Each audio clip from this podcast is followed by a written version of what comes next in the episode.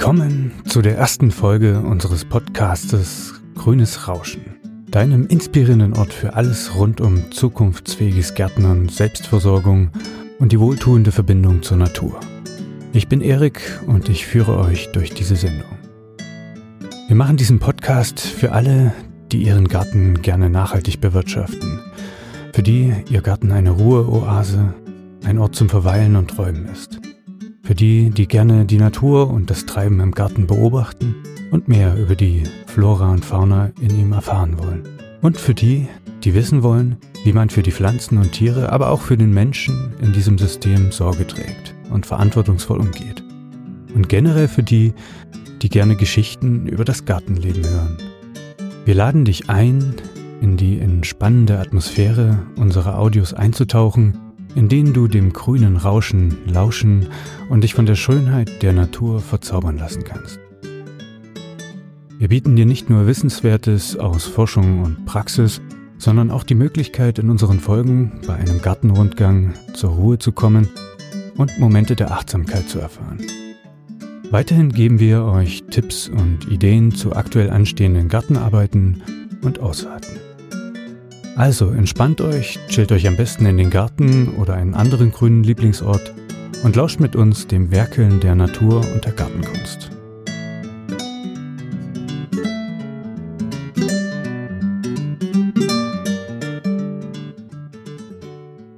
Ja, was ist grünes Rauschen? Grünes Rauschen ist eine bildliche Redewendung, oder eine Metapher, die man verwenden kann, um das beruhigende und entspannende Gefühl zu beschreiben, das man erlebt, wenn man sich inmitten von grünen Pflanzen und üppiger Vegetation befindet. Es bezieht sich auch auf das sanfte, fast geräuschlose Rauschen von Blättern, Gräsern oder Bäumen im Wind, untermalt von Grillenzirpen und Vogelgesang. Dieses grüne Rauschen kann eine positive Wirkung auf das Wohlbefinden und die mentale Gesundheit haben, da es als stressabbauend und beruhigend empfunden wird. Es wird dabei oft in Zusammenhang mit Naturerlebnissen, Spaziergängen im Wald, dem Gärtnern oder Entspannung in grünen Landschaften verwendet. Deshalb finden wir den Namen Grünes Rauschen passend für diese Sendung und für die Beschreibung der Gefühle, welche über uns kommen, wenn wir im Garten verweilen. Unser Garten von Anfang bis jetzt. Doch wie sieht unser Garten aus? Unser Garten befindet sich im Unterallgäu auf etwa 600 Meter über dem Meeresspiegel. Er liegt in Tallage kleinerer Hügel an einem kleineren Fluss am Ortsrand, größtenteils umgeben von Grünland. Der Boden ist ein Lehmboden mit guten Wasserverhältnissen. Schwer mit der Hand zu bearbeiten, er verdichtet sich schnell, aber trocknet auch nicht so schnell aus, Oft hat man leider mit kälteren Luftströmungen zu tun und allgemein bietet der Garten noch eine große Angriffsfläche für Wind und Wetter. Bevor wir anfingen, den Garten zu gestalten, bestand er aus Wiese und wurde zusammen mit den anhängenden Wiesen von einem Bauern mit Milchkühen bewirtschaftet. Stück für Stück seit nun circa vier Jahren wird aus der Wiese allmählich ein Garten im eigentlichen Sinne. Wir begannen damit, Bäume und Sträucher zu pflanzen und die ersten Beete anzulegen. Die Idee war zunächst eine Art Waldgarten im Norden von Ost nach West anzulegen, mit einer Hecke überwiegend aus Wildobstarten, wie zum Beispiel Wildrosen, Mispel, Vogelbeere, Sandorn, Holunder, essbare Ölweiden, Berberitze, Kornelkirsche oder Schlehe und davor ein Streifen mit Beerensträuchern und Obst hoch und Halbstämmen. Das Ganze soll mal eine Art Sonnenfalle nach Süden hin kreieren, also aufs Kleinklima wirken, Winde bremsen, aber auch der Ernährung für Mensch und Tier dienen und Nützlingen einen Rückzugsort bieten. Uns war es wichtig, vor allem mit der Pflanzung der Bäume zu beginnen, denn wie heißt es so schön, der beste Zeitpunkt, um einen Baum zu pflanzen, war vor 20 Jahren. Und der zweitbeste ist jetzt. Klar wächst nicht alles an. Auf Grünland warten vor allem immer wieder Wühlmäuse und Nacktschnecken auf eine willkommene Abwechslung. Aber mit Ruhe und Beharrlichkeit wird doch langsam ein gewaltiger Garten daraus. Und die Mühen und Anstrengungen um die Bäume und Sträucher werfen so langsam auch die ein oder andere Frucht ab. Dieses Gefühl, eine Frucht zu ernten, sie zu betrachten, in der Hand zu halten und dann wirklich zu genießen von einer Pflanze, in die man so viel Arbeit reingesteckt hat. Das ist wirkliche Dankbarkeit für unsere Lebensmittel. Und das ist ein, wenn nicht der entscheidende Punkt, warum wir diesen Garten pflegen.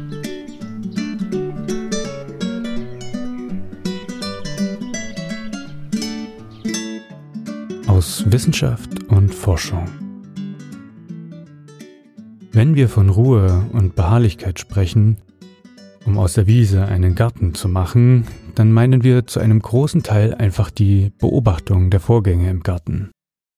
Zum Beispiel, von wo kommt hauptsächlich der Wind, wie läuft Sonne und Schatten im Tages- und Jahresverlauf, welche Pflanzen wachsen wo und wie entwickelt sich gepflanztes. Oder auch, wann blüht was im Jahr. Und damit wären wir bei dem Thema Phänologie.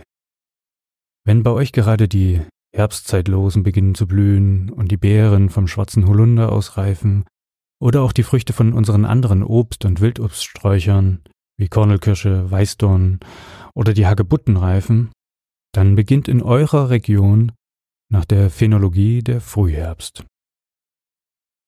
Die Phänologie beschreibt laut deutschem Wetterdienst periodische Wachstums- und Entwicklungserscheinungen aller pflanzlichen und tierischen Lebewesen in ihren zeitlichen Abhängigkeiten. Damit sind die Zeiten im Jahr gemeint, in denen bei euch wachsende charakteristische Zeigerpflanzen ein bestimmtes Entwicklungsstadium haben, wie zum Beispiel die Fruchtreife oder der Blühbeginn oder auch bestimmte Tiere ein typisches Verhalten zeigen. So beginnt im Frühherbst auch der Flug der Schwalben in ihre Winterquartiere. Seit 70 Jahren gibt es ein Netzwerk aus derzeit 61 internationalen phänologischen Gärten, die von Portugal bis Finnland Daten für ein Monitoring-Programm beitragen. In jedem dieser Gärten wurden genetisch identische Bäume und Sträucher gepflanzt. So kann ohne genetischen Einfluss die phänologische Entwicklung analysiert werden und damit auch die Wirkung von Umwelteinflüssen wie Temperatur, Niederschlag auf diese phänologischen Ereignisse. Diese internationalen phänologischen Gärten sammeln dabei nicht nur die optisch wahrnehmbaren Veränderungen der Natur, ihre Daten dienen auch Klimamodelle genauer zu machen. So hat beispielsweise die Pflanzenentwicklung selbst auch Auswirkungen auf das Klima. Durch Verdunstung über die Blätter verändern sich die Lufttemperatur und die Luftfeuchtigkeit. Belaubte Bäume beeinflussen das Mikroklima am Boden. Und die Pflanzen haben durch die Photosynthese, na klar, Einfluss auf die Kohlenstoffbindung aus der Atmosphäre. Weiterhin findet die Phänologie auch Anwendung in der Pollenflugvorhersage und Medizinmeteorologie und ist somit auch für die Gesundheit der Menschen relevant. Wann eine Pflanze zu blühen beginnt, hat auch wiederum Einfluss auf Insekten, deren Nektar sie liefern wenn diese Pflanze mit dem Klimawandel früher zu blühen beginnt, als die entsprechenden Insekten aktiv sind, fehlt ihnen das Nahrungsangebot und der Fortpflanzungserfolg sinkt. Man nennt dies dann ein Ecological Mismatch. Tatsächlich verschieben sich die zehn festgelegten phänologischen Jahreszeiten durch den Klimawandel. So beginnt auch der Frühherbst im Schnitt viel früher als in den vergangenen Jahrzehnten. Generell werden die Wachstumszeiten länger, die Winter werden kürzer. Weitere Anwendungsgebiete der Phänologie sind beispielsweise die Stadtklimatologie, die Forstklimatologie und die Agrarmeteorologie. Aber auch für Gärtner ist die Phänologie nützlich. So hat sicher schon nahezu jeder Hobbygärtner einmal gehört, dass der Hauptrosenschnitt mit der Forsythienblüte einhergehen sollte. Die Beobachtungen dieser zeitlichen Muster sind also im Fall von Blütenmeeren nicht nur äußerst schön anzusehen das Jahr über, sondern auch nützlich, um bestimmte Arbeiten auf Feld, Flur und Beet zeitlich festzulegen. Darüber hinaus helfen diese Beobachtungen, die Prozesse im Garten besser zu verstehen. Also gehen wir raus und schauen, was gerade im Garten passiert. Gartenrundgang Heute ist ein außergewöhnlich warmer Frühherbsttag. Der Morgen war allerdings noch kalt. Überall glitzerte Tau mit den ersten Strahlen der Septembersonne und brachte hier und da wundersame Gebilde aus Spinnennetzen hervor. Eine glückselige Ruhe bringen die ersten Stunden des Tages und man spürt regelrecht die Energiespeicher über das nasse Gras durch die nackten Füße beim kleinen Gartenrundgang aufladen. Vielleicht ist es aber auch der heiße Minztee, der von oben wirkt. Hier in unserem Garten beginnt jedoch mit steigender Temperatur langsam ein geschäftiges Treiben. An einem kleinen, rundlichen Beet im Nordosten des Gartens gelegen, für die Kinder umrahmt mit einem fast halbrunden Weidentunnel, Herbsthimbeeren, Johannisbeersträucher, steht mittig in der Baumscheibe eine erst mannshohe Esskastanie. Darunter Walderdbeeren, diverse Zwiebelpflanzen, ein rosa blühender Storchschnabel, auf der Südseite ein paar Sonnenblumen und vom Sommer die abgenaschten Reste von Erdbeerspinat und Zuckerschoten. Eine kleine Butterfigur aus Beton steht neben dem Eingang vom Weidentunnel und hat ein paar vertrocknete Gänseblümchen als kindliche Opfergabe im Schoß. Unweit des kleinen Butteraltars befindet sich ein alter Wühlmausschacht. Oder war hier auch mal ein Maulwurf am Werk? Ein in der Erde werkelndes Säugetier wurde hier lang nicht gesehen, doch diente der Unterschlupf das Jahr über als Nest für ein Erdhummelvolk. Die dunkle Erdhummel gehört zu den häufigsten Hummelarten bei uns. Eine Arbeiterhummel ist trotz der noch einstelligen Temperatur schon unterwegs und begibt sich auf Nahrungssuche. Lange wird das Volk nicht mehr leben. Die letzten Jungköniginnen sind mit den männlichen Drohnen längst ausgeflogen, von denen nur noch die begatteten Jungköniginnen herumfliegen. Auch nach Nahrung und nach einem geeigneten Winterquartier suchend. Unsere Arbeiterhummel steuert die Blüte einer Malve an. Die dunkle Erdhummel ist polylektisch das heißt, sie ist nicht wählerisch bei der Wahl der Pflanzen, deren Pollen sie sammelt. Eine Arbeiterhummel lebt lediglich einige Wochen, also waren es bestimmt viele ihrer Geschwister, die emsig über das Gartenjahr unsere reiche Ernte sicherten. Ob Apfel, Birne, Kirschen, Zwetschgen und Mirabellen, rote und schwarze Johannisbeere, Erdbeeren oder auch Holunder, Weißdorn und Wildrosen – alle wurden von ihr angeflogen. Sogar viele Tomaten, deren Pollen sehr fest in Kapseln sitzen, wurden wohl möglich von ihnen bestäubt. Dafür beißt sich die Hummel an der Blüte fest und lässt ihre Muskeln so stark vibrieren, dass der Pollen rausfällt. Für diese Arbeit kann man nur überaus dankbar sein. Dafür ist es aber unsere Aufgabe, für das breite Blütenspektrum rund ums Jahr zu sorgen. Wie wäre es demnächst mal wieder Krokusse zu stecken oder Schneeglöckchen? Vielleicht Hyazinthen oder noch Osterglocken dazu? Die Jungköniginnen jedenfalls würden sich im Frühjahr freuen. Gartenarbeiten. Wir lösen uns aus dem kleinen Gartenrundgang und wenden uns den Aussaaten und Pflanzungen im September zu. In der Hand eine Platte mit vorgezogenem Salat. Weihnachten brauchen wir schließlich ein paar frische Salatblätter. Für den Herbst- bzw. Winteranbau wählen wir vor allem locker aufrecht wachsende Sorten, die leichter abtrocknen und so weniger zu faulen anfangen. Vor allem Schnittsalate bieten sich da an. Die Salate pflanzen oder sehen wir überwiegend an einem geschützten Bereich, einen Ort, an dem man die Feuchtigkeit gut abhalten oder wenigstens regulieren kann. Ein Gewächshaus oder eine Folie bietet sich da an. Beim Pflanzabstand empfehlen wir etwa 20 x 20 cm. Oder es sollte früher einzelne Blätter geerntet werden, damit die Pflanzen ausreichend belüftet werden, um nicht von unten zu faulen. Aber auch mit verschiedenen Kopfsalaten, vor allem spät als kleine Pflänzchen überwintert und maximal mit einem Vlies abgedeckt, haben wir schon gute Erfahrungen gemacht, wie zum Beispiel mit dem Winterkopfsalat Wintermarie. Generell funktioniert die Pflanzung vorgezogener Jungpflanzen im geschützten Anbau bei uns bis in den Oktober hinein. Freilandpflanzungen noch im September überwintern im Beet und können früh im Jahr beerntet werden. Weitere Pflanzungen und Aussaaten, die jetzt gemacht werden können, sind zum Beispiel der Feldsalat. Der lässt sich beispielsweise gut breitwürfig ausbringen. Das spart das Reinziehen und bedeckt den Boden dicht.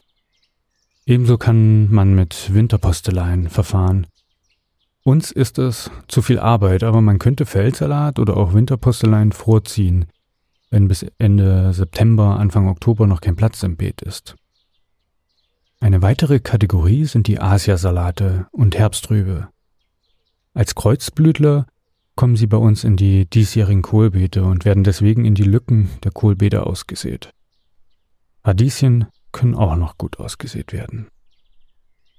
Bei den Leguminosen haben wir über den letzten Winter die Wintererbse Sima und die dicke Bohne Hengdaum grünkernig angebaut. Leider wenig erfolgreich. Womöglich haben wir sie zu früh ausgesät, da zu große Pflanzen schlechter überwintern. Aber wir versuchen es dieses Jahr noch einmal. Weitere Lücken in den Beeten könnten mit Wintersteckzwiebeln und Knoblauch geschlossen werden. Ebenso Kohlrabi und Chinakohl-Jungpflanzen könnte man noch geschützt gesetzt versuchen.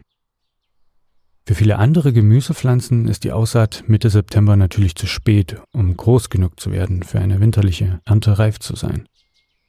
Bei allen späten Aussaaten und Pflanzungen ist es generell wichtig, möglichst sonnige Plätze für eine rasche Entwicklung auszuwählen.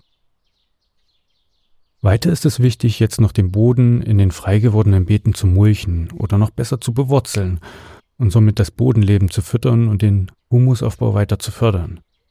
Eine Gründüngungsmischung bietet sich da an. Diese kann auch im Winter abfrieren und den Boden bedecken. Wir experimentieren mit bunten Mischungen, wobei wir noch keine für uns optimale Mischung gefunden haben. Im September aber kann ich noch Phacelia und Ringelblumen als Gründüngung empfehlen, welche zwar noch den Boden bewurzeln, dann aber wohl leider nicht mehr blühen und im Winter abfrieren. Oder als mehrjährige Pflanze, welche den Boden gut durchwurzelt, den Waldstaudenrocken. Wenn er nicht im Frühjahr gehackt wurde, kann er im Jahr darauf über zwei Meter hoch werden und so auch etwas Getreide und viel Stroh liefern. Er kann aber auch zum Beispiel problemlos immer wieder abgemäht und als Mulchlieferant genutzt werden. Zum Schluss. Und damit kommen wir zum Schluss der Sendung. Ich hoffe, ihr konntet einiges Neues für euch mitnehmen und geht nun mit achtsamen Augen in den Garten, um auf die phänologischen Anzeichen des Frühherbstes zu achten. Vielleicht verspürt ihr die Lust, demnächst eine Wildobstmarmelade oder einen Saft herzustellen und denkt dabei an die vielen fleißigen Hummeln und anderen Bestäuber, die diese Ernte erst möglich gemacht haben. Ich lade euch ein, den fleißigen Helfern für das Frühjahr einen Boost zu geben und demnächst bienenfreundliche Frühblüher in die Erde zu stecken. Und dann habt viel Spaß bei den Herbstaussaaten und genießt das Grün, bevor es in den goldenen Herbst geht. Bis zum nächsten Mal bei Grünes Rauschen. Danke fürs Lauschen, sagt euer Erik.